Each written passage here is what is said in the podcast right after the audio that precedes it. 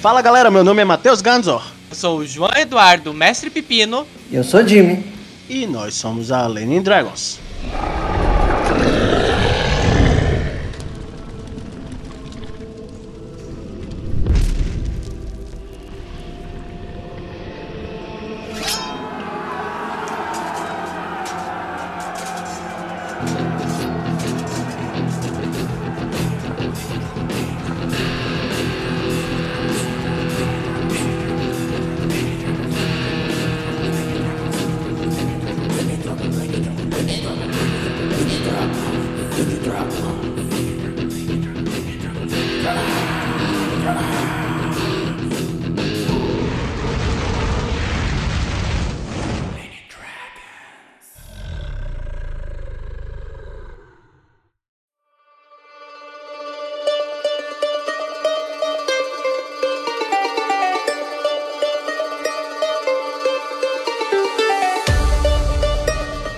Saudações, ouvintes da Lenin Dragons! Aqui quem fala é Bruno, sou do Camarada Livros e do Camarada Mapas e tô aqui para passar um recado rápido. No Camarada Livros, a gente tá oferecendo um serviço de confecção artesanal de brochuras. Se você tiver um PDF, aquele livro de marxismo que você quer transformar em um livro físico, ou se você tem aquele RPG que também quer transformar em uma versão física, a gente pode transformar ele numa brochura. E se você também é autor de RPG, autor de livros de fantasia e não sabe desenhar mapas, no Camarada Mapas a gente pode fazer um mapa artístico da sua ideia. E para ouvintes da Lenin Dragons que contrate nosso serviço e chegue pra gente falando que é um ouvinte do podcast, a gente vai dar um desconto de 10%.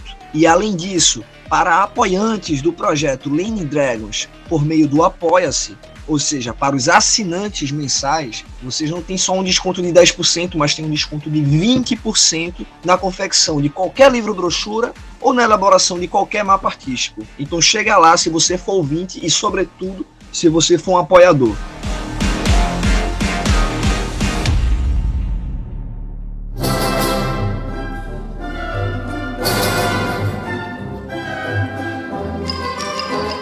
Salve, salve galera, camaradas! Estamos aqui de volta para mais um podcast com mais uma figura excêntrica, nova, essa aqui de Salvador, que vai representar nossa cidade através de um jogo de cartas. Mas antes, vamos para os nossos comerciais aqui. Vocês sabem, a propaganda comunista nunca pode parar.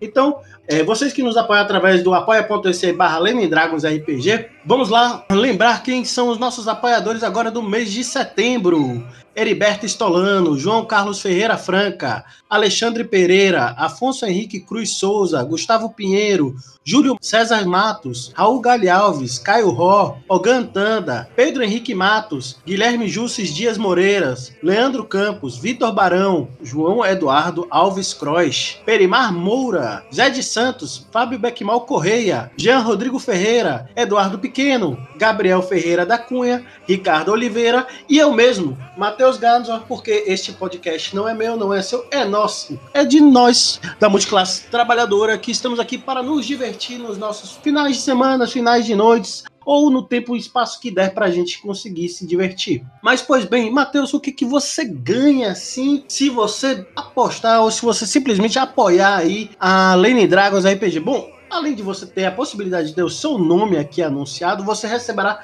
todos os meses mesas que você vai ter lá preferência para jogar com a gente. Então você vai ter mesas de diversos sistemas diferentes, diversos mestres aí, são mestres convidados, são mestres da própria Lenin Dragons e assim por diante. Inclusive você pode participar da nossa comunidade, colocar a sua mesa e se divertir com a mesma galera Bolsominion Free sim, Bolsominion Free. Então, vocês vão ter um lugar, um ambiente bacana para vocês se divertirem, jogarem com todo mundo. Ah, Matheus, mas eu quero mais. O que, que eu ganho apoiando a Lane Dragons? Vocês ganham 20% de desconto, né? Como vai dizer aqui o Jorge Valpassos da Lampião Game Studio. Saudações, camaradas! Aqui é Jorge Valpassos do Lampião Game Studio para contar uma novidade, é uma parceria entre o Lampião e o coletivo Lenin Dragons. Então agora você, pessoa apoiadora, vai ter descontos exclusivos nos livros do Lampião Game Studio. Aproveite e participe apoiando o coletivo Lenin Dragons. A gente se vê em jogo. Tchau, tchau!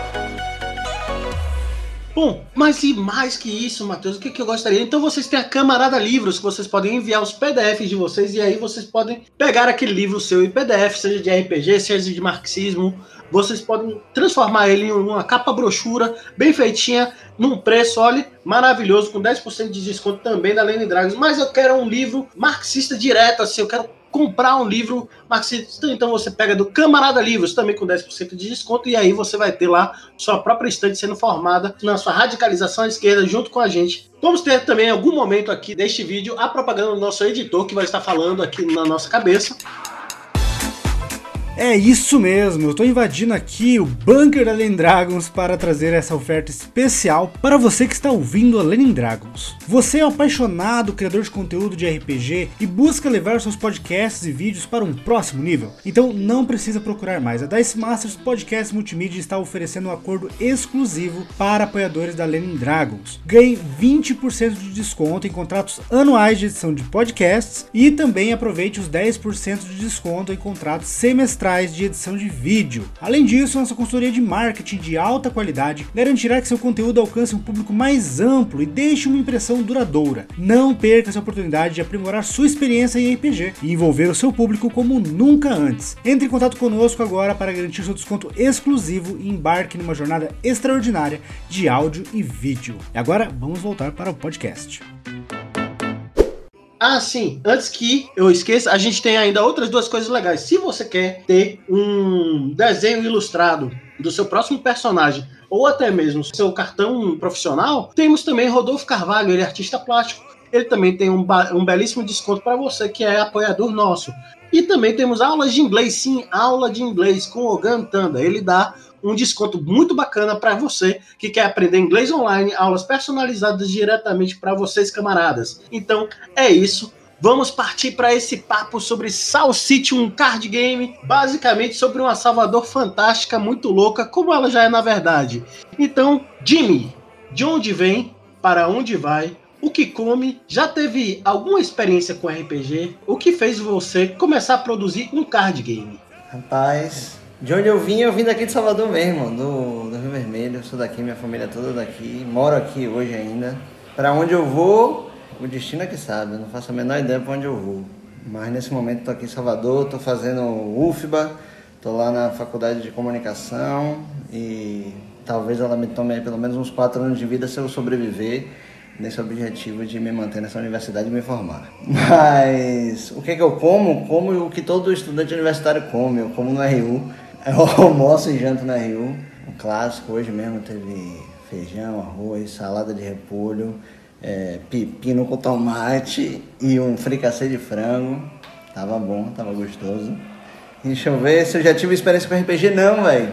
Eu não sou muito do RPG, não. Eu joguei muito card game quando eu era mais novo também. Hoje em dia eu jogo menos. Jogo mais alguns outros tipos de jogos, mas... Na verdade agora eu tenho tipo tempo pra nada. Agora eu não jogo, agora eu não escuto música. Agora eu faço poucas coisas na minha vida a não ser trabalhar para o Instagram e ceder minhas horas de trabalho gratuitamente para ele, o deus das big techs, a meta. O que é que eu, o que, o que, é que eu fiz para começar a produzir o card game, né? Você perguntou. Uhum. Rapaz, velho, eu comecei porque eu tava tava no meio da pandemia, velho. É, eu tava tinha um tempo eu tinha voltado para Salvador, né? eu tava morando fora, tinha me mudado daqui em 2000 e 14 eu fui para São Paulo e aí eu, eu, trabalho com audiovisual e aí eu fui lá trabalhar, fiz um monte de coisa. Fiquei mal pra porra porque você morar fora de Salvador, fora de sua terra, principalmente São Paulo, é você lidar diariamente com xenofobia, pequenas piadinhas, grupos muito fechados, você acaba convivendo com muito baiano, muita gente nordestina que tá lá. Você, você vai sentindo mais esses pesos, né? Tem um, uma rede de amigos assim bem estruturada, mas geralmente é a galera daqui mesmo. É, aí eu, porra, chegou um momento assim onde eu falei, porra, eu não queria mais aquilo pra minha vida, eu tava trabalhando muito com publicidade, videoclipe, eu queria mais fazer cinema, é, queria mudar essas temáticas também e tava cansado de São Paulo, cidade cinza, não tinha muita perspectiva para mim lá. Voltei pra cá e me piquei pra Índia, fiz, dei um rolezão e tal. Aí fui montar, aí fui lá, gravei um filme e fui montar isso lá na Chapada. Eu acabei morando na Chapada é, de 2000 e, do final de 2015 até a pandemia. Eu tava morando lá. E aí deu a pandemia, eu tava no melhor lugar possível pra pandemia, porque eu tava no meio do mato, a 14 quilômetros de qualquer ser humano, já tava dois anos de experiência de isolamento social. Só que aí o destino ele é cruel, ele é sacana. E ele. Minha família ficou doente, meu pai teve problema com Covid, minha mãe descobriu um câncer. Aí eu falei, porra, a vida está complicando. Eu tive que voltar para Salvador, não teve jeito, a família chamou, depois o amor chamou também, reforçou, e aí acabou que minha companheira estava morando na frente da casa de meus pais, e aí eu decidi largar o mato e vir para cá para poder cuidar da minha família, cuidar do meu coração, viver minha vida. E aí me juntei, velho, me juntei na pandemia, casei, e aí passei por todo esse processo do um câncer de minha mãe, uma maluquice, presa dentro de um apartamento, eu que estava livre há um tempão, no meio do mato, no meio de Salvador. E aí eu senti mesmo, é, eu já estava sentindo isso muito lá na barraca, é, de uma saudade de casa mesmo, de Salvador.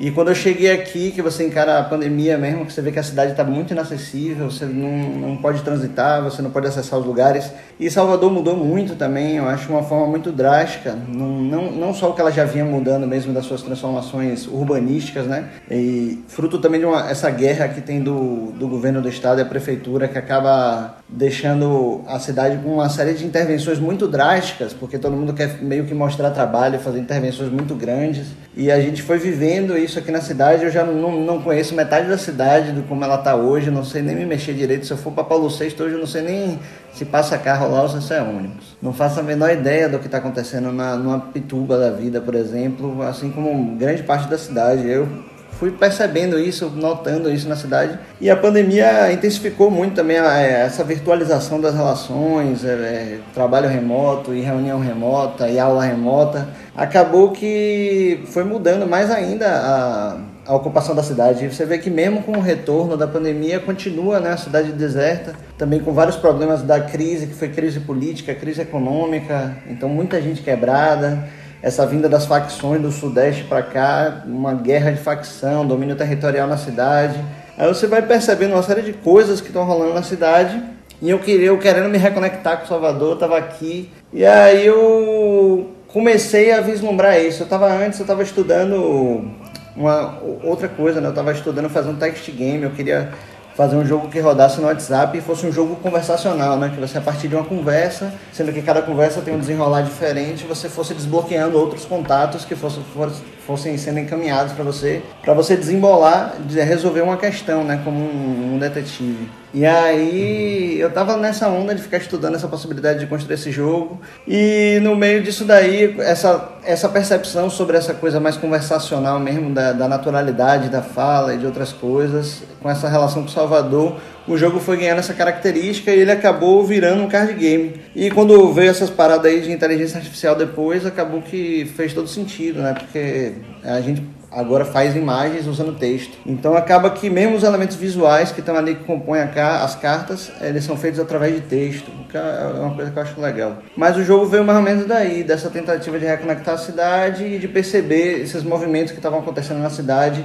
de esvaziamento, das pessoas não estarem ocupando a cidade, da cidade estar inacessível por problemas de mobilidade, por problemas de segurança pública é, e hábitos e comportamentos da população também que vão mudando e vão esvaziando a cidade e ela vai se concentrando em lugares fechados, né? aproveitar para trazer que uma das surpresas, né, que foi descobrir que você era a pessoa que estava fazendo o Salsite, né? Embora, é, digamos assim, me surpreendeu sem ser surpreendente, né? Porque você de fato sempre trabalhou com essa coisa do, audiovisual, com a criatividade, com imagem, com videoclipe, como você trouxe, e é, a gente se conheceu, né, nesse intervalo é, das quais você estava em Salvador, a gente jogava o mesmo baba, né? A gente tem amigos em comuns, muitas pessoas que se formaram comigo. É, se você ouviu, prestar atenção é, nos nossos apoiadores, pelo menos dois ali você também conhece, né? Caio Roy e, e Ricardo Oliveira, né? então. Ricardinho. Sinto muito por você conhecer o Caio. Sinto muito, só pelas figurinhas que ele manda. é, então. E nisso daí, uma das coisas mais curiosas, assim, né, que, que me surge é que eu sempre te chamei de Jimmy, mas eu nunca soube se esse seu nome era seu nome de fato. Porra, é, meu nome é Vitor, velho. Mas ninguém me chama de Vitor, velho. Assim, ninguém, ninguém mesmo. Mas meus amigos todos me conhecem como Jimmy. Foi um apelido que me deram no, na minha quinta série, man. Que eu era um jovem nerd, é, obviamente. E aí botaram o apelido de Jimmy por causa do Jimmy Neutron. Eu não tinha nem TV a cabo na época para poder assistir Nickelodeon e saber que porra era Jimmy Neutron. Mas aí o apelido ficou. Eu era bom, eu era bom mesmo na, nas partes de, de ciências e matemática.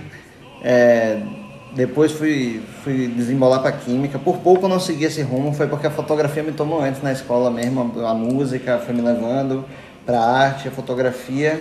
Senão eu ia cair para um lado da química ou da arquitetura ou de alguma coisa do gênero. Mas aí acabou que o apelido pegou, velho. Aí ficou Jimmy e fudeu. Teve até um tempo que eu tentei tirar o Jimmy, velho. Eu falei assim, porra, não, velho. Eu não posso continuar com essa porra desse apelido, apelido de quinta série, velho. Que desgrama. Aí eu assinei, meus filmes são todos assinados com Vitor Marinho, que é meu nome. Mas quando eu voltei a assumir Jimmy de novo, aí foi no lançamento do jogo e agora virou Jimmy mesmo. E agora faz todo sentido que seja Jimmy. Aí eu me, me reencontrei com o meu nome.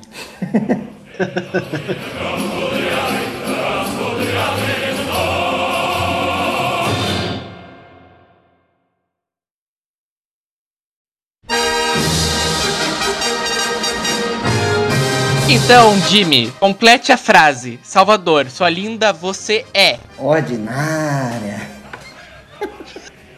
Se fosse pelo jogo, eu responderia pontiaguda, que é a definição que a gente dá de Salvador, né? Que Salvador é uma cidade pontiaguda. Ela é uma cidade que ela te abraça e te ataca ao mesmo tempo, né? Ela é um negócio assim que ele... ela não é 100% confortável, mas ela parece um funil que suga todo mundo, todo mundo é meio atraído para esse lugar assim. Ela é pontiaguda, e ela tem essa forma mesmo, né? O farol da borra lá na ponta ela é uma cidade pontiaguda em vários sentidos. Esse é o sentido que a gente dá, né? Mas eu poderia dizer que Salvador é barril, dobrado, triplicado. Salvador não é para amador, né, velho? Salvador é uma cidade para você se Salvador contar. não é para amadores, exatamente. Salvador não é para amadores. Mas é isso. Essa pergunta ela vem muito nesse sentido de que é, todo mundo tem uma resposta diferente para Salvador, né? E essa pergunta sempre é colocada: Salvador, sua, sua, linda, você é. Então, a partir disso, Jimmy, aproveitando, né, que você trouxe essa definição de Salvador, fale um pouco mais como é que Salvador se tornou Sal City. É, Salvador ela foi se tornando Sal City porque eu, eu, parti logo, né? Quando, quando eu, eu tive essa ideia de, de transformar num card game, né? De tirar de ser aquela ideia de um text game, virar realmente um card game. Pô, o que eu jogava mesmo quando eu ia pra Arcana aqui em Salvador era Magic, eu era jogador de Magic. E aí eu me reconectei com isso já, porque eu tinha feito um filme que o personagem principal chamava Salvador, se passava na década de 90, indo para os anos 2000. Então eu fui revisitando muitas coisas da, da cultura, tanto de Salvador, pelo personagem ser Salvador, como das culturas tecnológicas e culturais, né? VHS, é, fita, é, tanto essa parte tecnológica como dos filmes, da, da do, dos produtos culturais da época. É, e, e o filme ele, ele trata de uma coisa muito específica mesmo, que é esse lance dessas narrativas importadas, né? Fala a história de um segurança de banco que é viciado em filme de ação e ele vive esse conflito de ver é, não se identificar mais ou menos com a cidade, talvez, ou sentir sua vida desinteressante porque o trabalho é desinteressante, muito diferente daqueles filmes que ele consome, tá ligado? Esses enlatados americanos de guerra, filme de um monte de, de luta, com vidas outras e, e construções de masculinidade, por exemplo outras que vão é, sendo introjetadas, ele vai assumindo aquelas é, personalidades que não casam na vida dele e ele vai viver nesse conflito, né, por estar sendo constituído por essa narrativa importada. E aí, quando eu passei para olhar o Magic, que eu revisitei depois de anos que eu não jogava, que eu fui revisitar o Magic, eu percebi que ele tinha essa mesma característica também. Era é um jogo de guerra ele tem uma divisão, um uso exploratório de recursos, né? Então você pode usar um recurso A, B ou C. É, é um embate entre, entre dois magos ali que manipulam pessoas e feitiços e magias e tal. É pela aniquilação total. Então é um destruindo o outro, uma lógica simples de combate, um jogo de guerra e com temática mitológica nórdica, né? São dragões, elfos, goblins, orcs é, e mais outras criaturas. Então você eu fui olhando essa, essa parada eu falei, porra, a nossa realidade é bem mais Bahia. Se você olhar Salvador, Salvador é um palco de guerra, tá ligado? Se você for olhar mesmo, assim, é uma cidade extremamente conflituosa. A gente está vivendo agora um conflito terrível aqui. Cancelaram as aulas ontem, hoje, na UFBA, por causa de. Porque o Comando Vermelho está invadindo Salvador, está tentando tomar as duas principais áreas, porque estão perto de áreas nobres, né? Que é o Calabal Alto das Pombas, para fornecimento de droga. Isso daí é um contexto que está acontecendo na cidade. Está rolando disputas territoriais entre as 11 facções que disputam Salvador hoje. E as pessoas não estão podendo transitar de um bairro para para outro, por exemplo, por causa dessa, dessa divisão da cidade que está sendo feita. É, fora todos os outros problemas que já, já são mais associados a governo também, como falei, mobilidade, etc, etc. E a história mesmo, né? Se pensar em independência do Brasil, aconteceu aqui, Salvador é a primeira capital do país, ou seja, é o, é o lugar onde aconteceu a invasão portuguesa e se instituiu essa invasão portuguesa, foi tomada pelos holandeses. Salvador tem uma história de guerra muito forte, de lugar conflituoso, e tem figuras interessantíssimas. Daí eu comecei a fazer essa tradução dessas figuras para dentro do universo do Magic, tentando me livrar dessas narrativas nórdicas. Embora nesse primeiro momento eu ainda não, tinha, não tivesse desconstruindo, por exemplo, a, a lógica do jogo, né? que é uma lógica de exploração, de expansão, de conquista, uma lógica é, imperialista de certa forma, né? você vai pensar né, de um, ter um território contra o outro ali e tal. Hoje, hoje a gente pensa mais nisso, agora a gente está no momento de refletir sobre o sistema do jogo e outros tipos de narrativa que a gente pode contar através do jogo. Mas foi muito massa esse exercício da gente fazer essas traduções, tanto das é, traduzir os elementos da cultura e mecânica de jogo, né, que as pessoas entendam que dá para funcionar de algum jeito ali, né, que você usa um laele ali como uma anulação, né, você pode é, atacar usando uma parada, você pode ver alguma coisa usando, pegando a visão de alguma coisa, você pode dar um saque. As pessoas começam a, a entender mais ou menos o jogo que a gente estava propondo. E eu acho que é mais ou menos por aí, assim, esse, esse, essa ideia de ver uma Salvador foi de olhar a cidade como um, um objeto interessante, é, da gente observar os conflitos que tem nessa cidade. E aí eu fui construindo essa narrativa, tá ligado? É, fui dividindo a cidade, fui começando a pensar, se eu fosse dividir Salvador, eu dividiria ela de que forma, né? Existe uma divisão clássica da cidade, que eu poderia fazer um jogo de xadrez facilmente, que é uma cidade alta e cidade baixa. Você consegue fazer essa divisão tranquilamente mas ela é uma divisão que marca uma data específica da cidade, que já não é a divisão que existe hoje. Salvador não se divide mais em cidade alta e cidade baixa. Poderia dividir territorialmente, né? Por exemplo, cidade baixa, subúrbio ferroviário, miolo da cidade, é, a orla atlântica da cidade. Poderia fazer o centro administrativo ali, a paralela, fazer essa, essa divisão da cidade. É possível, mas a gente não estava vendo que a cidade funcionasse dessa forma também como disputas territoriais. São Paulo talvez fosse mais assim, né? Tem zona norte, zona sul, zona leste, zona oeste, o centro, e cada um tem uma identidade muito marcada também, e, e, e cada um puxa a sardinha pro seu lado. Salvador, é, o problema é outro. O problema é que essas partes elas não estão conseguindo nem dialogar. Tem gente que mora na Orla Atlântica que nunca foi no subúrbio ferroviário uma vez na vida não sabe a diferença de plataforma para Lobato, não sabe é, porra nenhuma do que acontece no resto da cidade, vive ali um, um, centro mesmo assim, as pessoas, grande parte da cidade de Salvador, ela interage com muito pouca parte da cidade, né? Grande parte das pessoas que vive no Campo Grande, Pituba, e toda a costa atlântica ali até o Costa Azul, essas pessoas só tra trasfegam nesse, nesse espaço da cidade. Em alguns momentos específicos elas vão lá para o centro histórico, em algum momento elas se deslocam para paralela ou para trabalhar, ou então para ir para um show, ou então para poder ir para o litoral norte, pegar ir para sair da cidade. Então você vai a cidade ela é estrangeira para grande parte do, dos habitantes da cidade. Então a gente foi pensando, porra, então quais são as forças que operam nessa cidade para poder é, criar essas tensões, né? Forças que estão operando em todos os lugares e, e agindo, né? Tem uma, uma ideia de, de, de, luta mesmo, de disputa de forças na cidade, não uma disputa territorial da cidade. E aí a gente foi desenvolvendo essa ideia de, de que a quentura, salitre, pirambeira concreta e zoada. E foi criando uma mitologia, né? Então aí começa a entender essas forças, entender que elas não são é, espaciais, né, como reinos, como geralmente você veria num jogo, né? Você tem um mapa e tem um reino, e ali um reino de tal coisa, ali um reino de tal coisa.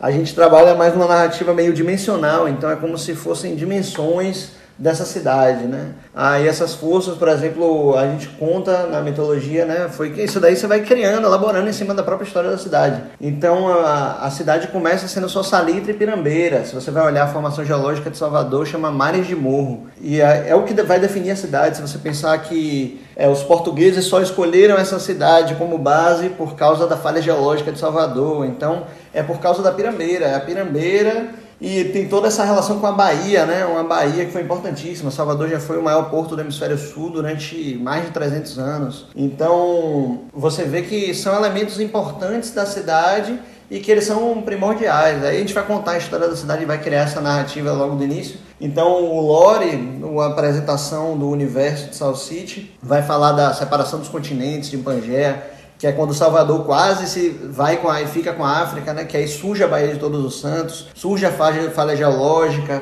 aí tem a, os hominídeos que atravessam o Estreito de Bering, começam a povoar as Américas e vêm povoar aqui Salvador. Depois, as grandes navegações, a expansão da Europa que atravessa o mar, vem para cá, toda a o contexto da escravidão, diáspora africana, tudo isso que vai convergindo para esse lugar e vai formando ele no, no, percurso da história. Então a gente começa contando a história de Salitre e Pirambeira. Pirambeira vai se construindo como esse lugar histórico da cidade mesmo, como se fosse dos primórdios, é de onde ela nasce. Então é também essa mata essa parte mais selvagem da cidade, tentando ver ela de um ponto de vista de Mata Atlântica mesmo, numa memória ambiental da cidade. E o Salitre é essa força que ela, ela também ela é bem dúbia. A gente pensa Salvador de uma forma bem complexa. Ela nunca é boa, ela nunca é má, ela é uma cidade dúbia, como falou, Salvador é barril.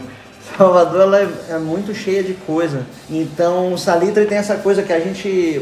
O mar pra gente é um alívio, né? A gente praticamente é cercado por mar, a cidade é uma ponta mesmo uma península. Então a gente tem mar por todos os lados que a gente olha. Você pode estar em Brotas e você vai ver o mar. Você está em vários lugares da cidade e você vê o mar. E é uma cidade que, a, que, pelos problemas da cidade, você geralmente usa do mar como alívio, né? Você fala assim, rapaz, vou dar ali tomar um banho de mar, véio. na moral, rapidinho. Aí você vai lá e dá um banho de mar. Então ela revigora desse jeito, mas ao mesmo tempo ela bagaça tudo, velho. Você vai olhar a orla da cidade, ela é toda bagaçada pelo salitre, ela destrói todas as estruturas e os eletrônicos, e você não tem nada. Deixa uma parada aí parada algum tempo, aqui mesmo onde eu moro, se eu deixar, é barril. O salitre toma conta. Os livros mesmo, fica tudo cheio de salitre em cima, você passa o dedo, você sente a umidade, a umidade assim, é terrível. Faz parte da cidade essas duas forças. Aí a gente vem com o concreto, né, que é um, uma leitura dessa, dessa força mesmo de exploração da cidade. É, é, é muito a gente conta essa história junto com a chegada dos portugueses, com a colonização. Então é a força da colonização, é, são os bairros ricos da cidade, são as estruturas de poder da cidade.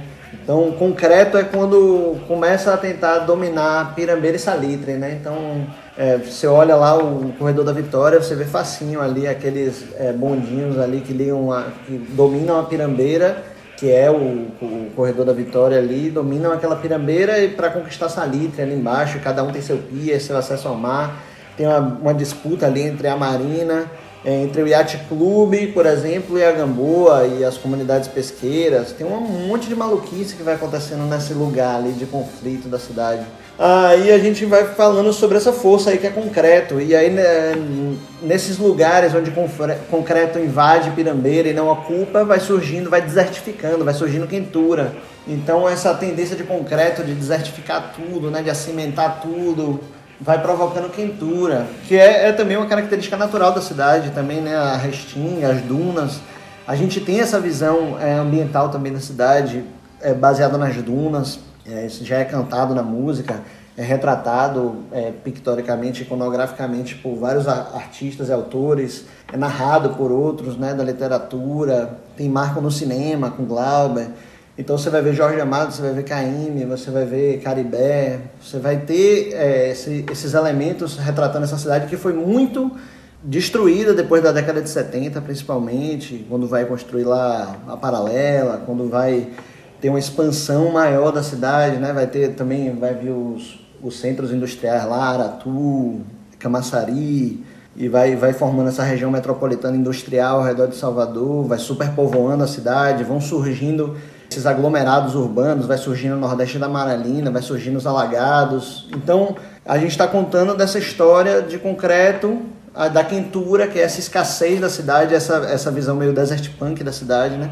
Cada um tem uma característica, assim, né? O, o Pirambeira é meio biofílica, já Salitre tem uma, uma coisa meio afrofuturista. Quando você vai para concreto, ele é bem brutalista, assim, bem é, rígido, geométrico.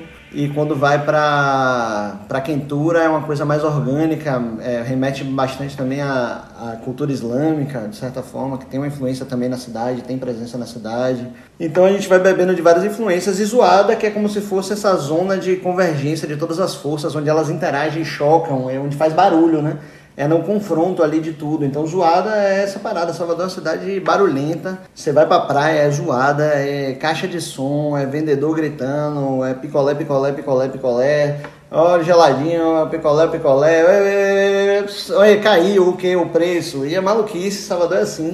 E carnaval, festa de largo, tudo isso faz muito parte da essência da cidade. A gente tem uma vivência muito de rua e, e, é uma ideia do jogo, né? Resgatar, como eu falei lá no início, resgatar essa vivência de rua da cidade, de ocupar a cidade. Então, o Zoado é uma força muito importante nesse sentido para a gente observar e é um lugar de muito conflito. É onde vai estar tá a arte também, é onde vai estar tá é, vai estar tá guerreando com o concreto, o concreto vai estar tá guerreando contra a zoada, de certa forma. Vai ter uma, vai ser um lugar de muita maluquice ali. Então, é mais ou menos essa a narrativa, velho. Eu não, não, queria me delongar muito não, porque qualquer coisa você pergunta, mas é, é meio isso aí. Cara, muito maneiro. Mas falando nisso, surge uma pergunta para mim. Eu tô só naquela música do Johnny Hooker. É, eu nunca fui à Bahia. Eu nunca fui a Salvador. É, e para quem é de fora? Como é que a gente vai é, aproveitar o jogo? Como é que a gente vai jogar sem entender tão bem essas referências? É, ele é um jogo super bairrista, velho. Isso daí é assumidamente bairrista. A gente faz ele numa intenção realmente de não dele ser um dicionário, por exemplo, de baianês, nem de ser um decodificador. Muito pelo contrário, ele é um codificador, né? A gente vai criando códigos ali que só conseguem ser decodificados praticamente por quem é baiano, por quem conhece a cultura. Então a gente vai fazendo uma série de associações, né? O signo ele é, ele é composto de uma forma por elementos assim bem criptografados. Então a gente culturalmente consegue é, desfazer isso. Então você consegue ali, por exemplo, ver ali o mestre dos magos e entender por que, que a gente está botando ali o nome Zig. Mas uma pessoa de fora daqui talvez não consiga entender, talvez consiga, mas tem outras que talvez não consiga, né?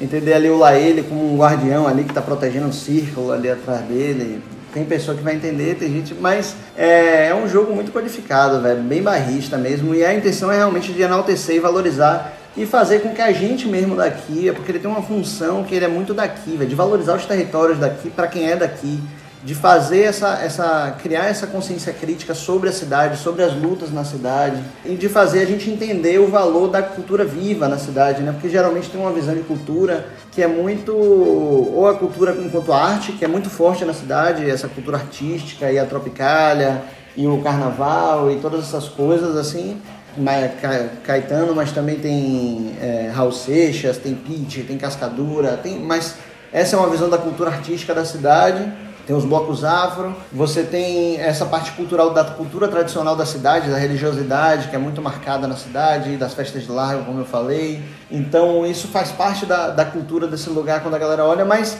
a gente está falando da cultura mesmo, é, que é essa cultura que é produzida pelas próprias pessoas, do jeito que a gente é, do jeito que a gente fala, das coisas que acontecem, das interações da cidade, da percepção sobre as dinâmicas da cidade.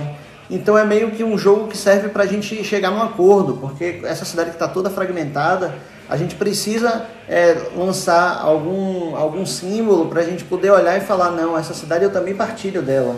E aí não importa a sua idade, não importa a região da cidade onde você pertence, você consegue decodificar aquela cidade. Então, como ela tem esse objetivo que é muito local e é para fortalecer a nossa cultura e valorizar ela, a gente não está nem pensando é, no jogo enquanto um alcance para fora daqui, enquanto Sal City, né? O objetivo dele é interno, ele é um jogo para dentro. Eu acho que é, mas apesar de na página ter várias pessoas que, por exemplo, se mudaram para cá para Salvador e falam, eu estou usando aqui a página para poder me localizar, para poder entender o que está acontecendo. Porque se você acompanha lá na página, você vê a carta, mesmo que você não entenda, você vai nos comentários, sempre tem alguém explicando e sempre tem um debate, você consegue entender o termo e inclusive ampliar ele. Assim, você tem como acessar muito mais do que você acessaria. Se você for lá e entrar, sei lá, na Pedra do Sal, você vai ver lá gente contando da sua infância na Pedra do Sal e como era a Pedra do Sal. Então, se você for na Pedra do Sal hoje, você viesse para cá para Salvador e alguém te levasse na Pedra do Sal, você não iria ver essa parte histórica de como aquele lugar se transformou. Mas se você vai na postagem lá da Pedra do Sal e você vê uma descrição de como era, de que ali era a Rua das Sete Casas, não sei o que lá, você começa a visualizar como é que era essa Salvador e como é que ela é hoje, né? Aí você vai ver também muita gente falando o que é que faz lá na Pedra do Sal de noite. Então, assim, você vai entendendo nuances do lugar pelos comentários. Eu acho que isso daí já é extremamente válido para uma experiência de quem não é daqui, né? Mas surgiu alguma demanda do assim de fora também? É, porque, de certa forma, quando você coloca uma página, essa, a sua página atualmente está com mais de 10 mil seguidores, é isso? Tá chegando em 20 está chegando em 20 mil. Imagino que ela tenha alcançado outros estados. Né? É, e que eventualmente essas outras pessoas elas também interagem, eu não sei. Você viu esse movimento acontecendo também, de que talvez outras pessoas estejam conhecendo é, essa Salvador do, do South City? Porra, com certeza, velho. Tem gente de todos os estados, velho. Por exemplo, a gente está com financiamento aberto. Tem mais de 17 estados doando para o financiamento. Obviamente que tem muitos soteropolitanos, expatriados, que estão vivendo em outros lugares. Mas tem gente que não é de Salvador. Só pra você ter ideia, a gente recebeu mensagem já de uma londrina. A menina é de Londres. Londrina mesmo, nascida, criada em Londres. E ela me mandou uma mensagem para falar que descobriu o jogo, tinha descoberto o jogo e ela entendia as cartas, ela ria porque o pai dela é soteropolitano e o pai tinha feito questão de passar a cultura dele para ela, de ensinar como era a cultura dele, ensinou ela não só português, mas ensinou o nosso jeito de ser e a nossa cidade, a vivência dele, a infância dele, a memória dele. Então ela olhava as cartas e ela não conseguia é, se dar porque ela conseguia entender as cartas e dar risada e chorar. E ela falando que ela ficava chorando rindo, vendo as cartas e entendendo elas. Ele ligou a mensagem, ligou para o pai para agradecer ao pai por ter passado a cultura dele para ela e ela poder se identificar com essa cultura e ter isso como uma ferramenta dela ali de percepção, de visão de mundo. Isso daí é massa, véio, é incrível, tá ligado? Então o jogo ele não se restringe a, a Salvador, embora o objetivo dele, do nosso fazer, seja um objetivo é, para dentro, não, é, eu acho que é extremamente enriquecedor para qualquer pessoa que chega ali de outros lugares. Outro dia eu tava passando aqui na rua e alguém grita na rua, The Card Game! Um, um, um, cara um, de Nova York, velho, ele apontando para mim no meio da rua, falando tipo, olha o menino do card game. E aí eu parei, né? Era uma roda de amigos, eu falei, poxa, gente, qual foi? E aí eles falaram, eu perguntei mais ou menos o que, é que eles estavam fazendo aqui, eles eram de Nova York, estavam aqui na casa de um amigo, que eu acho que era dançarino, se eu não me engano, é, e que era daqui, aí eu perguntei, foi você que mostrou para eles? Aí ele falou, não, foram eles que me mostraram o jogo. então, os caras de Nova York estavam descobrindo o jogo antes da galera daqui, logo no início do projeto, uma das primeiras pessoas a divulgar o projeto foi um cara que tem uma página voltada à tecnologia é, lá de Brasília, que é na Enesc. E aí alguém mandou para esse brother lá, alguém daqui mandou para esse brother lá e ele tem uma parte da equipe dele que é daqui de Salvador, ele mandou para a galera daqui, a galera apoia a gente até hoje. É gente que chegou lá no primeiro dia da página, sabe? Então chegou em Brasília antes de ter chegado para grande parte da galera aqui em Salvador. Então é, é, é, bem, é bem amplo, tá ligado? O que acontece ali. Bom, é, tem um, um, outro elemento né, que, que me chama a atenção, é que o, o Salsite ele acaba exportando esse jeito nosso de ser, e recentemente o que tem tomado o Brasil, né? Na verdade, assim, é, pra gente que é soteropolitano, a gente vê o resto do Brasil roubando nossas coisas assim há muito tempo. Né? É, mas é, o mais recente é lá ele, né? Lá ele tá ganhando o Brasil, pelo visto, né? Como é que você vê né, essa questão? Por exemplo, esse já é um jogo que, que traduz para um jogo de cartas é, a nossa cultura, né? Mas essa dimensão do, do Brasil se tornando, tendo esses elementos de Salvador, meio que é, dando novos significados, né? Eu tive que. Tive não, mas em outro podcast que eu fui convidado eventualmente, eu fui. Eu fui, não, eu me senti é, obrigado a explicar o uso correto do Laele, porque é, se, utiliza, se utiliza fora do contexto que a gente utiliza aqui. Como é que você vê isso, né? Porque eventualmente o Salsicite, o Salsicite na verdade, já está ganhando o mundo e provavelmente vai estar exportando esses, é, esse universo simbólico de Salvador também. Porra, com certeza, velho. É, eu vejo de, de duas formas. De um lado eu acho massa, porque como o jogo se chama Sal City, a gente está falando isso daqui é nosso. Então ele, de certa forma, ele demarca. Então, assim, por mais que se exporte, que as outras pessoas incorporem e que isso vai ser transformando, porque é comum, é normal da língua que isso vá se incorporando, mas a gente deixa um registro de falar, isso daqui é nossa criação. Isso daqui é a gente que faz do jeito que a gente é. E isso tem valor, né? Isso, isso, é, isso é cultura. Então a gente produz valor cultural, é uma cidade que tem valor cultural. E esse valor cultural está aí por todos os lugares da cidade. Por isso a cidade deve ser preservada.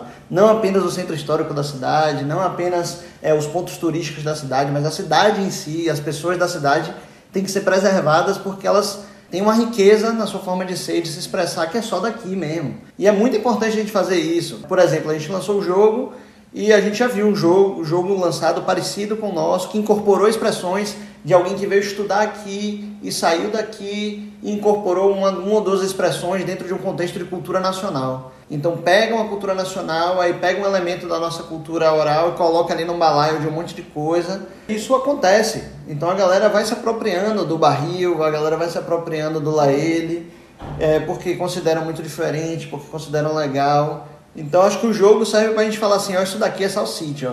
Isso daqui não é São Paulo, isso daqui não é Rio de Janeiro, isso daqui também não é Recife, isso aqui também não é Pernambuco. É muito importante porque ah, eu sinto que no, no, Sudeste mesmo tem uma tendência a homogeneizar, em São Paulo mesmo, onde eu vivi, e no Rio, onde eu também já morei alguns meses, tem uma tendência a homogeneizar o Nordeste, como se fosse tudo uma grande coisa só, né? Ah, você não conhece ali alguém de lá do Ceará, você não conhece alguém lá de Recife, é meu amigo, não sei o que lá. Isso é normal, velho. Sempre tem alguém que vai falar assim, como se você morasse na esquina. Então, eu acho que é válido a gente fazer essa defesa do território e rola esse processo de apropriação. É, isso é muito comum, velho. Porque imagine, é, o centro é, econômico do país está no sul. É, no processo de independência do país, né, quando a coroa portuguesa vem para cá e se instala no Rio de Janeiro, que tinha acabado de ser capital, é, o país passa a ser colonizado por dentro do próprio país. Né? Então o Rio de Janeiro começa a colonizar o Brasil, de certa forma, em algum momento da história, porque é como se fosse é, a metrópole, né? E a gente, a colônia aqui. E a gente sustentando o Rio de Janeiro e a vida da família real ali, naquele, naquele espaço, e a estruturação do Sudeste e esse acordo ali entre Rio de Janeiro e São Paulo ali, então isso vai se formando em um momento da história. E então essa lógica de, de colonizar o Brasil e de pegar esses produtos de exportação, a gente está vivendo o mesmo momento agora de boom do Nordeste. Então você vai ver cultura nordestina desde Juliette, que veio trazendo um monte de coisa, mas você vai ver João Gomes, Zé Vaqueiro e mais um monte de gente, e a, o Piseiro, um monte de coisa daqui sendo exportada, o Baiana System do nosso lado. É um, sempre tem esse movimento, velho. A gente já fez isso várias vezes durante a história, só que muitas vezes a gente foi é, roubado mesmo, explorado, porque eles lá têm os mecanismos econômicos e eles ainda fazem isso, não só lá, como aqui na própria cidade, né? Então, tipo, todo verão vem pra cá e criam eventos aqui, aproveitam os turistas que estão na cidade, lucram em cima da cidade e levam esse dinheiro para fora, não fica nada aqui, quem é daqui ganha muito pouco. Então, esse é um movimento que existe em Salvador de verão em verão e a gente que vive aqui durante o inverno e os outras, as outras estações, a gente vivencia a cidade real e, e nossos, nossos valores, né? Nosso, nossa produção, nossa riqueza cultural sendo tirada daqui e, e, os artistas daqui não conseguem nem se manter na própria cidade, precisam sair daqui para trabalhar em empresas e outros lugares, como eu mesmo tive que fazer, como muitos amigos tiveram que fazer. Então essa é uma realidade. Eu espero que o jogo sirva para a gente falar assim, ó, oh, velho, a gente tem um valor, pelo amor de Deus. A gente já passou por um absurdo aqui, velho. Infelizmente isso daí tá, tá cheio. Como Johnny sabe, né? Assim, eu sou um dos membros fundadores. Na verdade, a Lenin Dragons foi formada aqui na Bahia. A maior parte foi ali, uma galera que você conhece. Ricardo foi membro fundador, é, e outra galera que veio da minha época de faculdade. Enfim, a gente compartilha majoritariamente. Hoje eu sou a pessoa à frente, tem outro soteropolitano, que é Rick, que tá lá também. Mas hoje a Lene Dragos ela tem gente do Rio de Janeiro. Na verdade, hoje, inclusive, é, vem essa colonização de novo, né, do Rio de Janeiro. Então ela é, temos um grupo de três é, pessoas da, da capital fluminense lá no, no, no, no nosso é, é, na nossa diretoria da Lenin Dragons, mas enfim, né, muita satisfação ter eles por lá também. Mas assim, uma coisa que é certa, e, e acho que João já percebeu, eu tenho um bairrismo. E assim, se você é de Salvador, né, é, você existem duas possibilidades. Ou você é barrista pra caramba, né? E, e, claro, barrista pra caramba em diversos níveis, né?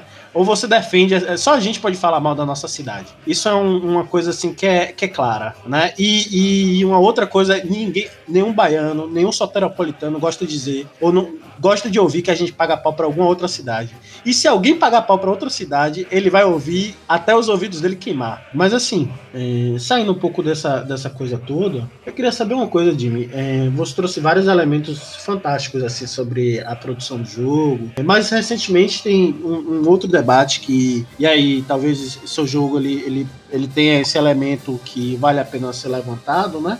A gente está justamente lidando com a questão da inteligência artificial, né? E a inteligência artificial ela surge também com uma polêmica, que é justamente é, o uso de algumas, é, ou não sei, eu não sei medir algoritmicamente, né? Como é que isso é, é feito, mas tem tido ao longo desses últimos desse último ano, um ano e meio, né? Sobre sobre inteligência artificial que tem tido muito furto, né, muito roubo de artes né, é, com, com autoria né, de, de artistas que não estão tendo esse repasse. Me fale um pouco, né, como é que você decidiu, você é artista, né, você lida com arte, então me fale um pouco da, da, da sua visão sobre isso, né, é, e também sobre a questão econômica sobre o Sal City. Porra, é, com certeza. É, para mim, por exemplo, o, projeto começou, ele começou em abril é, do ano passado, né, 2022. E não tinha popularizado ainda nenhuma dessas ferramentas de inteligência artificial generativa, né? O jogo começou sendo produzido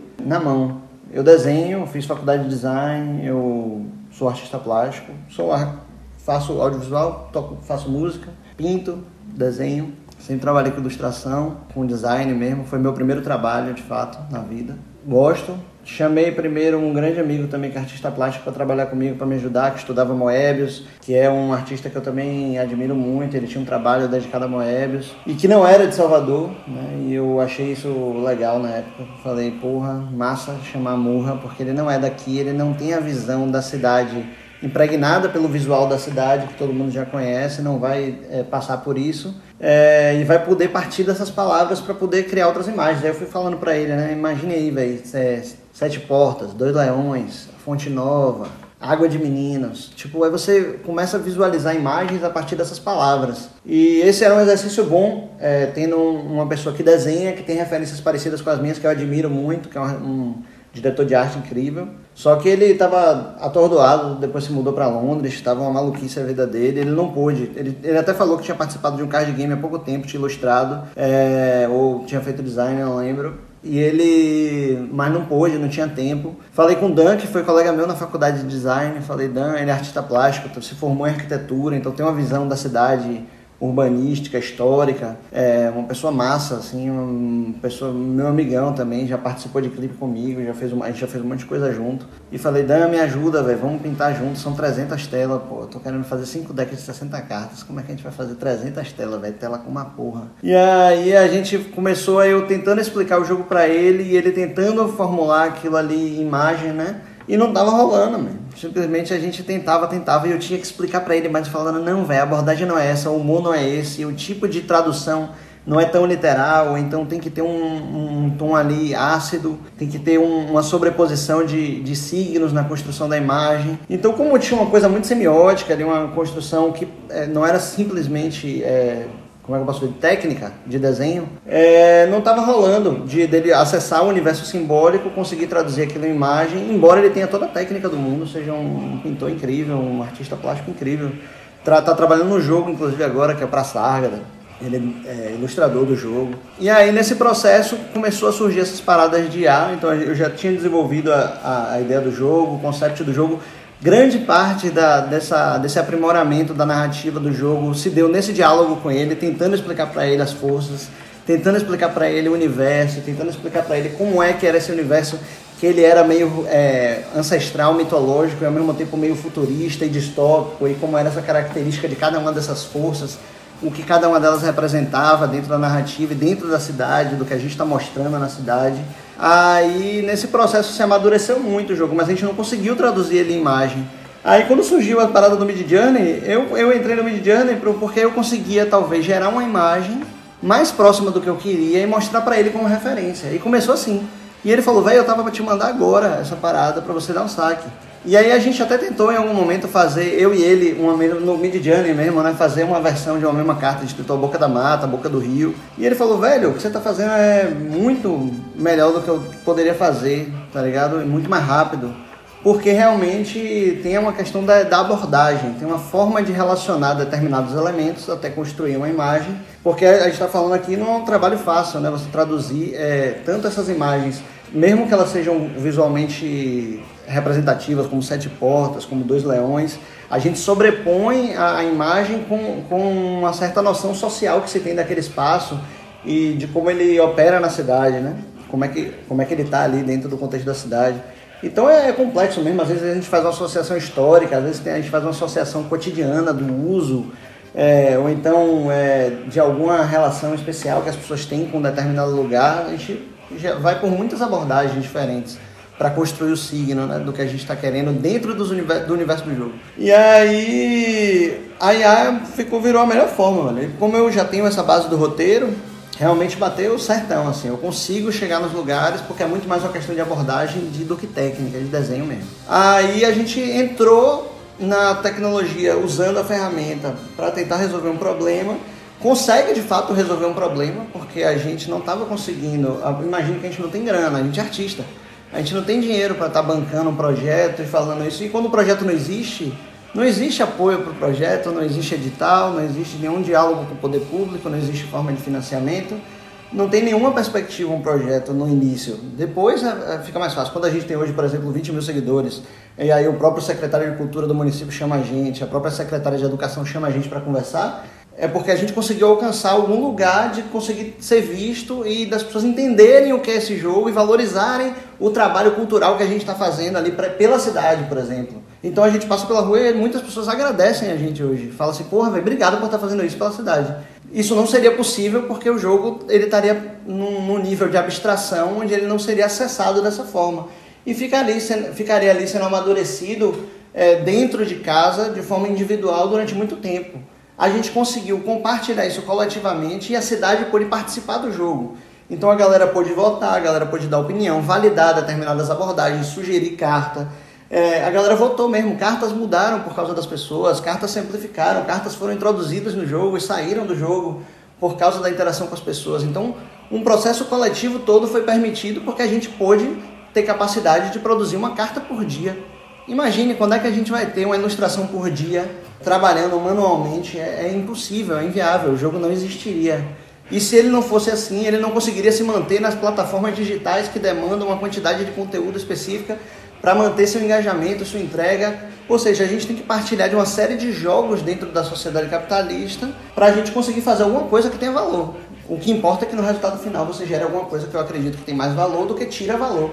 Eu acho que a gente acrescenta mais valor para a nossa cidade, para a nossa cultura, para os artistas da nossa cidade, do que a gente tira pelo uso de uma ferramenta que tem problemas hoje que são éticos, problemas que são legais, que tem que ser debatidos dentro do jurídico, tem que ser debatidos dentro do legislativo, tem que ser debatido na sociedade civil, porque são muito importantes para, por exemplo, os atores agora em Hollywood estão enfrentando esse debate sobre a IA, né?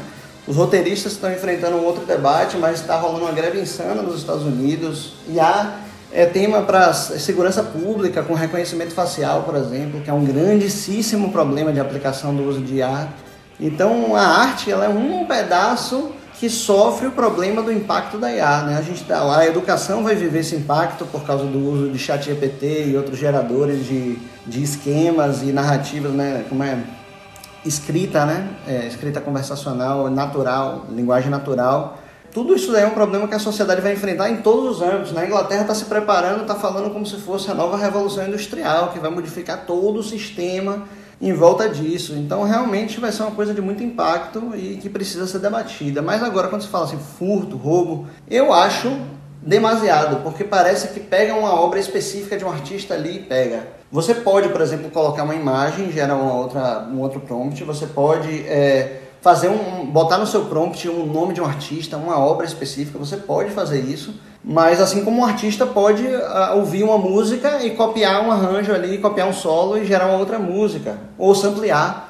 E uma coisa é plágio, outra coisa não é plágio. quando você pega uma referência, quando você faz uma referência, você vai assistir lá, sei lá, uma longa noite jornada dentro, tem um copo caindo da mesa. Da primeira vez que eu assisti, eu falei Tarkovsky. E era de fato uma homenagem a Tarkovsky. Ele simula uma cena de Tarkovsky ali no meio do filme, que é nítida, que é a mesma cena de Tarkovsky. É, mas é uma referência ali que ele está, que está se fazendo. A gente, por exemplo, tem um jeito ético para a gente usar uma ferramenta que está precisando de regulação e que tem uma série de problemas que a gente também não concorda.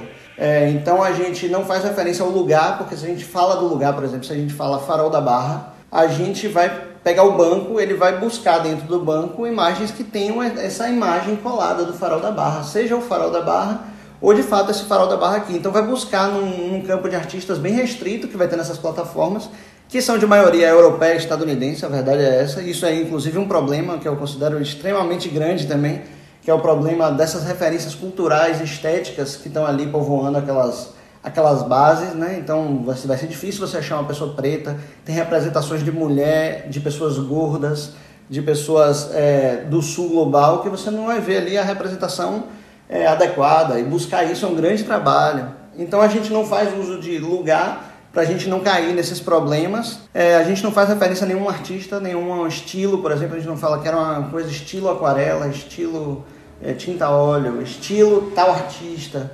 É, a gente não faz esse tipo de associação, então a gente faz só prompt descritivo, que é igual roteiro. Então a gente pensa a cena, a gente elabora, cria a abordagem, cria a imagem que a gente quer na cabeça, depois de fazer um monte de conversa aqui, a gente é, concretiza uma determinada imagem, aí sim a gente vai para o diálogo com a IA, né, que é uma coisa dialógica, e chega lá e a gente cita né, no, no, prompt essa composição, né, que é um cenário X, com tal cor, com tal sombra, com tal luz, com tal personagem vestido de tal jeito, no tal lugar fazendo tal coisa. E assim você compõe uma cena. É assim que a gente faz. É, e aí ela responde, a gente responde. É, pra gente é o que viabilizou o projeto, ele não existiria se não fosse isso. É, a gente mesmo assim tem um custo, a gente paga, são 30 dólares por mês para usar a ferramenta mas é um custo muito baixo comparado com o resultado que a gente tem. Agrada a gente o resultado hoje, o que a gente consegue fazer com a IA.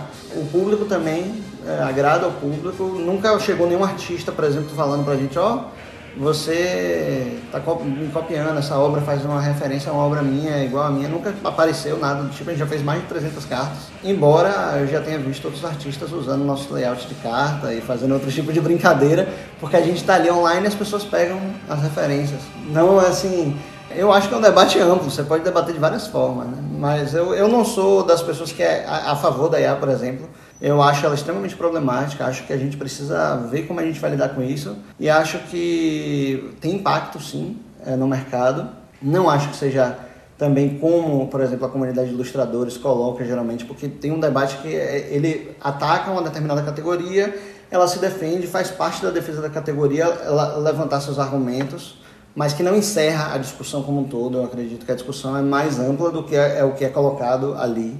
É, o que eu trago aqui, inclusive, geralmente são outros contrapontos, porque essa outra parte já está muito é, bem definida e defendida por eles. Eu concordo com o debate deles, por exemplo, de eles poderem aceitar ou não alimentar esses bancos. É, tem muitas outras é, ferramentas de IA que já estão também tentando é, resol resolver isso, né? A Adobe mesmo, quando lançou Firefly, ela tem uma outra alternativa para isso, que é todo mundo que usa Adobe fornece, ou seja, dá na mesma. A Google fez isso agora também, né? Então se você usa lá o Docs, é, você pode usar, ele pode usar todo o seu material para alimentar a IA dele. Então acho que os debates são os mesmos debates das Big Techs e do problema das Big Techs e acumulação de dados e de uma série de tecnologias para enriquecimento, acúmulo de capital. É, é, é uma merda mesmo, porque eles oferecem uma solução que resolve o meu problema, por exemplo, um projeto como o meu, emergente, ele consegue existir porque existe uma tecnologia acessível, porque eu não tenho dinheiro para pagar um ilustrador para fazer, eu não tenho tempo porque eu preciso trabalhar, eu preciso estudar, eu preciso viver a minha vida e criar esse jogo, além acima de tudo, que me toma já bastante tempo, só, só de ter que fazer tudo isso, é um texto, uma carta todos os dias, responder todo mundo todos os dias. A gente não tem uma equipe, é, a gente não é um estúdio gigante de game que tem um atendimento, que tem um designer, que tem um redator, que tem uma pessoa que fica lá só na criação, e tem uma pessoa de administração, e tem um contador, e tem toda uma estrutura jurídica. A gente não tem nada, véio. somos três pessoas que vão tentando se ajudar a fazer um projeto desse rodar e continuar existindo. Então, às vezes eu acho que falta um pouco de visão por parte dos artistas, por exemplo, soteropolitanos, em dar um apoio, por exemplo. No início eu não vi artistas soteropolitanos de ilustração chegarem lá e falarem, ó, oh, velho, se precisar de ajuda, tô junto, acho o projeto foda, tem valor e tô aqui. Não, preferem falar, ah, tá usando IA, não tem validade nenhuma esse projeto. E tem validade. E a validade está aí atestada pela própria população, pelo poder público, ou pelo, por toda a interação e todo o alcance que está tendo completamente orgânico. A gente não, não tem uma estrutura para justificar o nosso sucesso. Né? A gente não pagou dinheiro, a gente não fez publicação paga para poder chegar onde a gente chegou. É tudo orgânico e é tudo da interação e da forma como a gente está tratando. E de uma cidade complexa, uma cidade difícil, cheia de problema. Né? A gente poderia estar tá representando uma série de problemas que a gente precisa refletir, precisa colocar ali parar o debate e precisa se posicionar ativamente em determinadas questões da cidade que são é, problemáticas. Então, assim, é, tem um, todo um trabalho para você olhar assim, falar é IA, não é IA, isso é um debate relevante dentro dessa obra, mas que a gente, grande parte do que a gente fez foi possibilitado pela IA, foi, assim como é, uma grande parte do alcance também acabou vindo por causa dessa onda aí ao redor da IA e desse debate de IA. Então acabou chegando um monte de gente olhando o projeto pensando porque ele é um negócio feito com IA e que era um negócio meio novo. A gente sente que chega assim também para uma determinada série de pessoas, até porque teve, tiveram matérias escritas sobre o jogo e muito sobre isso. A gente foi convidado para eventos sobre isso. Então é uma, acabou perpassando o projeto, mas que para a gente ela não tem esse protagonismo. É uma ferramenta que a gente consegue utilizar, que é a ferramenta acessível para a gente estar tá construindo o jogo. Por enquanto, é ela que a gente conseguiu fazer 300 ilustrações para essas 300 cartas, gastando 30 dólares por mês, que é o que a gente gasta. Perfeito.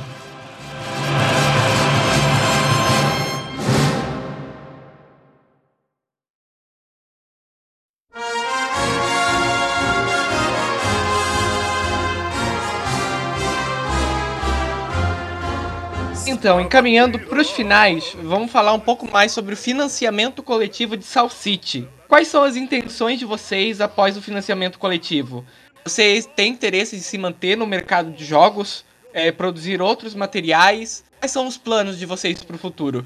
Pô, então, a gente está com financiamento coletivo aberto, né? A gente está em, eu acho que 95 mil, já é uma marca significativa para os card games em geral e para um projeto daqui de Salvador. É, nunca chegou nesse, nesse patamar, né? A gente teve outro dia na Universidade de, de Jogos Digitais, né, na UNEB, é, conversando com a galera lá do curso, os alunos, professores, e eles estavam falando, né, como é um jogo que ganhou um alcance, assim, que não, nenhum outro jogo aqui tinha chegado nesse estágio. Então a gente está tentando ser o mais responsável possível com isso para a gente conseguir levantar essa frente aqui na cidade. A cidade é toda desestruturada, o mercado não, não consegue se solidificar então a gente está tentando é, se relacionar, por exemplo, com estúdios daqui, com desenvolvedores daqui, game designers daqui, para a gente conseguir formatar outros jogos, versões digitais, por exemplo, e outras jogabilidades, outros modos de jogo. A gente está conversando com a galera para a gente conseguir desenvolver mesmo o jogo, mudar a característica dele, resolver problemas que a gente considera problemas conceituais, narrativos,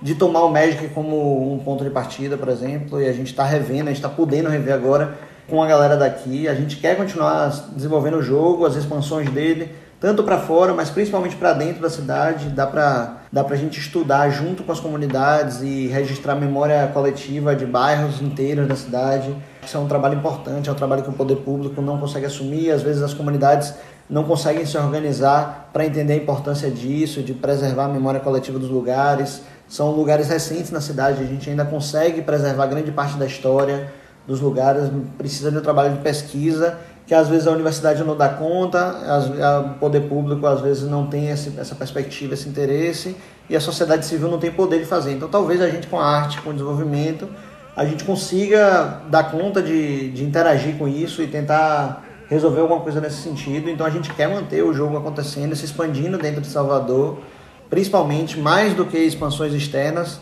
mas a gente também quer outros desenvolvimentos de jogos. A gente chegou a conversar com a Secretaria de Educação é, do, do Estado, né? A Adélia, a secretária, chamou a gente para conversar, para pensar desenvolvimento de jogos para uso pedagógico, que introduza essa temática cultural, essa abordagem que a gente está trazendo, da vivência mais é, presente, né? Para poder acessar a juventude. Então a gente está tendo um monte de diálogo, a gente quer continuar desenvolvendo jogos nessa perspectiva, quer continuar desenvolvendo South City Talvez o financiamento não role, a nossa, nossa meta de 450 mil é uma meta alta. É um ano de trabalho, a gente quer desenvolver durante um ano, testar, balancear. Isso envolve muito profissional, envolve mais gente do que a gente dá conta de fazer sozinho. Eu não tenho experiência com game design, então a gente precisa se associar a pessoas boas para poder fazer o, o, o, jogo do jeito certo, como tem que ser feito, balancear ele direitinho, pensar nessa experiência, né, na condução dessa experiência do jogo é, de uma forma mais delicada, com mais ferramentas, com mais instrumentos mecânicos e de repertório para conseguir resolver isso e propor é, novas abordagens. Então é, é, um trabalho complexo, minucioso que a gente precisa fazer. Dura um, nove meses, a gente está pedindo. Pra, e quando junta gente, tempo, aí fica um orçamento realmente absurdo. E só a produção também já leva uma grana, né? Só, só a taxa da plataforma é 13%. Então, desse dinheiro aí, mais de 58 mil reais ficam com a plataforma, que está só hospedando ali o projeto, né? Então é difícil, a gente não acha que a gente vai conseguir a, alcançar o financiamento, porque a meta é grande e a gente está pagando um salário mínimo para cada um de nós para trabalhar. Então já é uma coisa que a gente está fazendo sacrifício. Se a gente não conseguir chegar lá, a gente realmente não é sustentável por essas vias. Mas tem outras vias que estão se apresentando. É, já teve empresas interessadas em patrocinar via lei de incentivo. Tem é, a própria prefeitura também já se, se apresentou como possível patrocinadora. A gente está escrevendo o projeto. A gente escreveu o projeto de edital agora no Salcine para desenvolvimento de game, para a gente desenvolver uma beta, versão beta online que sirva para a gente testar também o jogo, para poder servir de manual também para os jogadores começarem a entender como vai funcionar a mesa, visualizar isso direitinho. Então a gente está fazendo a nossa parte que é de abrir as portas, aproveitar as portas que foram abertas e tentar buscar meios de financiar o jogo. O financiamento coletivo é uma das formas. A gente acredita muito, foi uma insistência minha, de Pablo que está com a gente, que cuida mais da parte administrativa. Ele não era tão a favor, porque ele fala, caralho, é 13% da taxa da plataforma para financiamento coletivo. Com, com metade, um, um, sexto desse dinheiro, né, desses 58 mil, a gente abre uma, uma lojinha online aqui e faz uma pré-venda e é muito mais, é, é muito mais acessível para a gente conseguir fazer isso. Eu que insisti que fosse um financiamento coletivo, porque eu acredito que realmente tem uma relação diferente de você estar tá pré-comprando o produto. Por mais que as plataformas de financiamento coletivo tenham se consolidado agora como um meio de pré-venda, né, que você chega lá para poder fazer uma produção sob demanda, você coloca lá um jogo que foi desenvolvido e coloca ali para pré-venda, é, não, não, julgando isso de forma nenhuma, mas a gente está propondo um, jogo, um desenvolvimento, então é a pessoa investir pelo desenvolvimento de algo que ela não sabe exatamente como vai ser, é, e na perspectiva de receber isso num prazo muito longo, é muito difícil né, para a gente conseguir fazer isso. Não é o meio mais adequado, de fato, da gente conseguir investimento, mas eu acredito que é o meio mais é, valoroso da relação do público com o jogo, tá ligado? Porque assim como a gente faz lá na página de é, integrar o coletivo na construção do jogo, na validação do jogo, é, na opinião sobre o jogo, mesmo assim, é, a gente acha que do ponto de vista do financiamento seria interessante também se o público participasse, porque você não é só um comprador do jogo, um usuário do jogo, um jogador, você investiu naquele projeto, aquele projeto existe porque você ajudou ele a existir e ele funcionar. Então a gente, eu acredito muito nisso, a gente como coletivo, a gente acreditou nisso, apostou nisso e abriu essa possibilidade. Eu acho que é bem valorosa de abrir a oportunidade do público participar, se engajar e sentir que aquele negócio existe por causa dele também e que ele é importante para aquilo existir, né? Que é o que a gente está tentando fazer com o jogo do ponto de vista narrativo. Então é uma, é uma convergência conceitual que tem entre um financiamento coletivo e a proposta de jogo que a gente está fazendo sobre a cidade e mobilização coletiva, né? Então, vamos ver o que vai ser. A gente quer continuar. E por mim o financiamento rolava. Mas aí depende, depende do Instagram entregar nossas publicações. A gente, por exemplo, tem 19 mil seguidores e 500, 19.500 seguidores. E nossas publicações chegam hoje para 6, 7 mil pessoas. Dessas 6 mil, 7 mil pessoas, mais ou menos 2 mil, é, pelo menos dão um like ali. É um engajamento altíssimo para a média das páginas no Instagram mas principalmente porque a gente não faz rios, a gente posta texto nos stories, a gente faz um monte de coisa que não deveria fazer de acordo com o algoritmo. E mesmo assim a gente consegue ter um alcance grande, mas mesmo assim é pouco, né? Então a gente não consegue, a gente não tem meios de falar com o nosso próprio público, porque a nossa comunicação é mediada pelo Instagram. Então a gente só teve 7 mil acessos lá no, na, no Catarse tem pelo menos 12 mil seguidores que seguem a página, que são interessados na página, que talvez nem saibam que está existindo um financiamento coletivo agora. A gente tem que lidar com essas realidades do tempo, dos meios de comunicação, é aflitivo um pouco. A gente quer arranjar meios da gente sair das redes sociais e, e criar outras formas de interação, porque para a gente não é muito saudável, a gente não acha que é a melhor forma de comunicação, mas hoje é o meio que a gente tem de alcançar mais pessoas, né? E a gente chegou onde a gente chegou porque a gente conseguiu também jogar esse jogo ali das redes sociais. Mas a gente espera conseguir sair dali e levar mais para mesa mesmo, conseguir atingir outros lugares mais físicos da cidade. A gente tem vontade de fazer campeonato, por exemplo, principalmente nos bairros, fazer as pessoas se deslocarem na cidade para poder realizar competições. Eu acho que isso pode ser super saudável, assim, de fazer interações de ocupação da cidade legais e positivas. Né? São coisas que a gente quer fazer. Só antes da gente partir para os finalmente, eu queria entender uma coisa, né? Vocês colocaram o, a meta né, de 450 mil. Eu achei, assim, pelo histórico dos jogos de RPG que eu vejo, RPG e cartas, assim, jogos de um modo geral. É, como, por exemplo, aqui em cima eu tenho o For the Quest, que foi um, um dos jogos que foi um sucesso, assim, do Brasil. No, no, no, último ano. Foi um jogo de tabuleiro baseado em Hero Quest né, que levantou, foi um dos jogos que eu vi levantar em torno de 500 mil reais, ou um pouco mais, acho que 550 mil reais no, no financiamento. Não tem tanto no histórico brasileiro, né, é, recente, esse, esse histórico de levantar assim tão facilmente meio milhão de reais, ou quase meio milhão, como é, é 450 mil, né? E eu estou abordando isso para entender um pouco como é que vocês chegaram nesse valor, como é que foi que vocês estudaram para chegar nisso, e tem uma coisa que eu assim, eu aplaudo vocês, acho que vocês fazem certíssimo, que é se dar um salário mínimo, né, para trabalhar. Acho que, que não está errado. Mas isso também afetou o valor final que vocês estão ali na proposta? Como é que isso ficou? Com certeza. A gente, a gente chegou nesse valor orçando, a gente orçou tudo. É, então a gente, para produção dos baralhos mesmo, tá saindo, se eu não me engano, nove e alguns centavos a unidade de cada baralho mas para isso a gente ainda tem que comprar embalagem por fora, é, tem que botar isso dentro de uma caixa para enviar por correio, tem toda a taxa dos correios, tem uma média de 17 reais para cada encomenda pequena, 45 para as encomendas grandes. A gente, por exemplo, foi entregar agora nos correios um cartaz que a gente vendeu e a entrega dos correios foi mais cara do que o cartaz. O cartaz foi 50, a entrega dos correios foi 56 para Santa Catarina, é, via PAC. Então, isso daí encarece, porque lá não tem frete, não tem nada, tá ali, a gente entrega para o Brasil todo.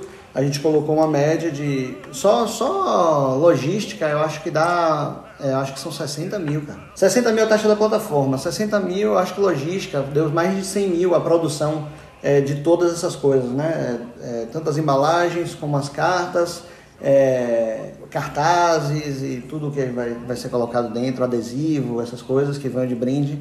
E fora o trabalho de um ano, né? Game designer, designer, monitor, produtor, jogador, reunir gente, fazer um monte de playtest presencial, tem que custear toda essa etapa de desenvolvimento. Eu acho que é porque as pessoas também não estão acostumadas a ver um projeto de desenvolvimento.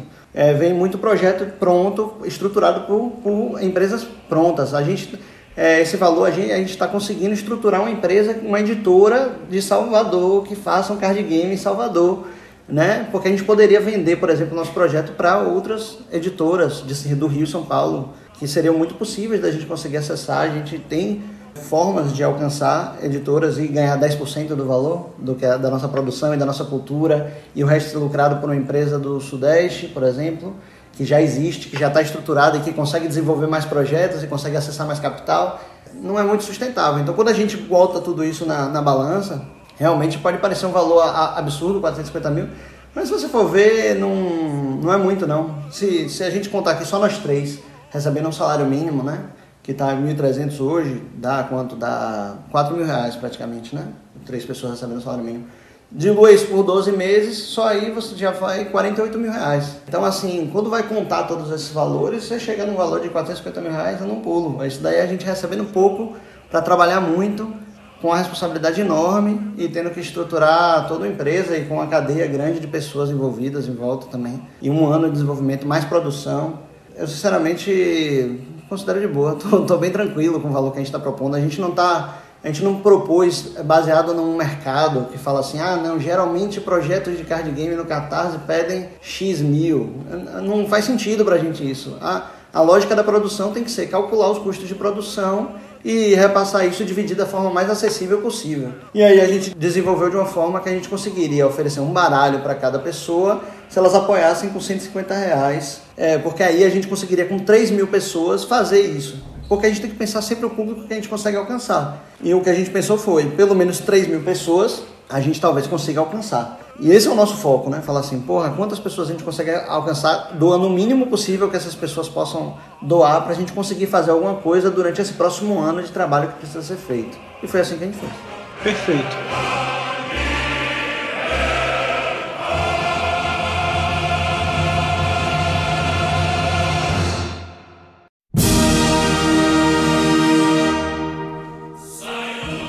Então, chegando mais uma vez aos finalmente, queria agradecer ao camarada Jimmy. Muita satisfação te rever, na verdade. Assim, foi uma alegria para mim descobrir que você estava por trás do projeto.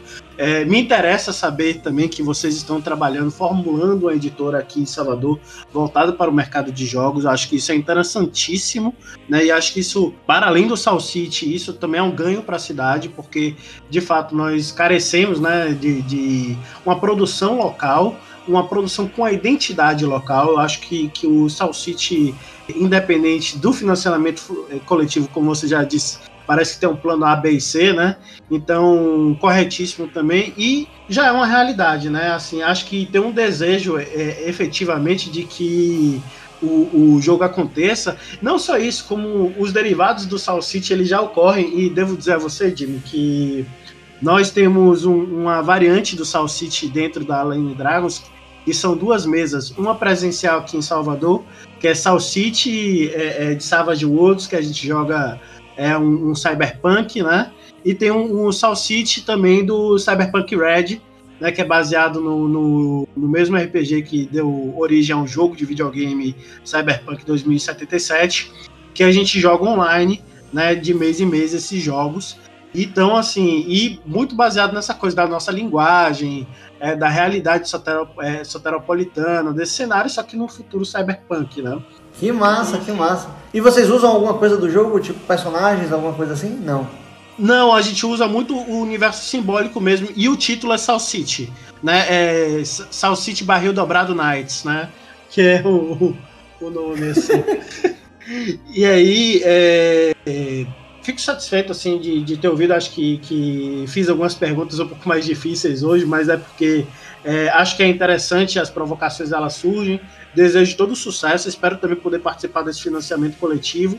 E se ele não der certo, espero que ele surja por outra iniciativa, né? É, quero ver vocês indo para frente.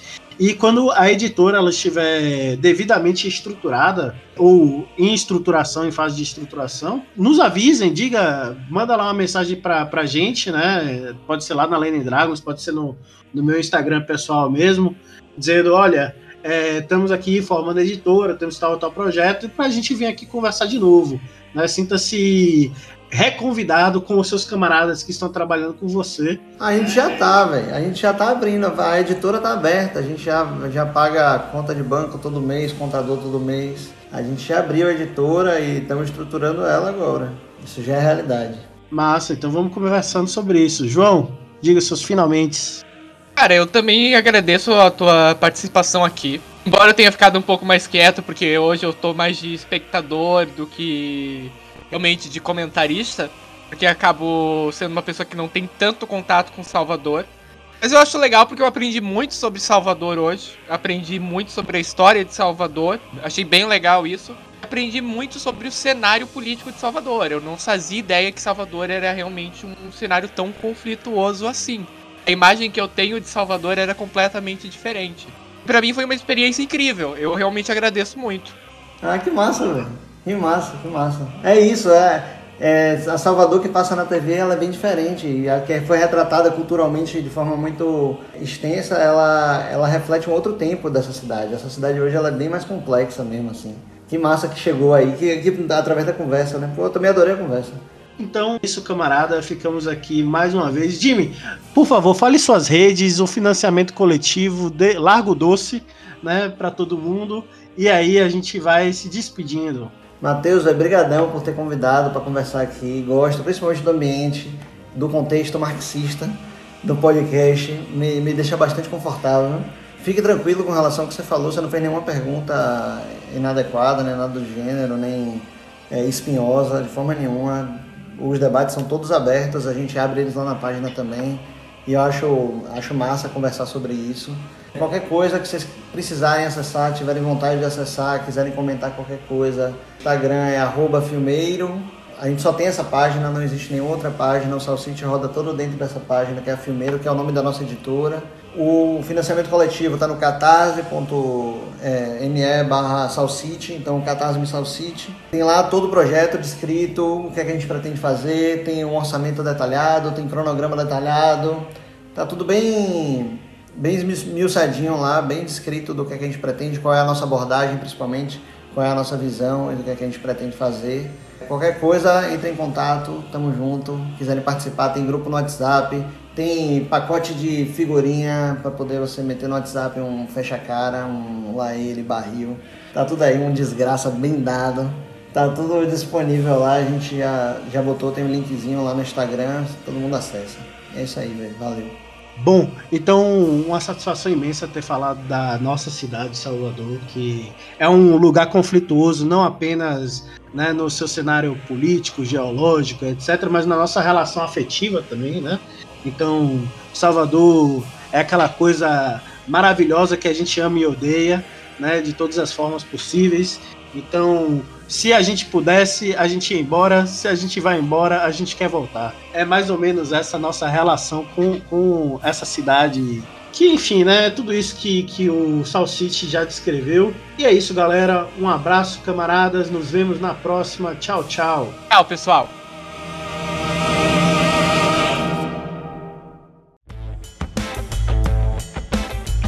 Episódio editado por Dice Masters Podcast e Multimídia.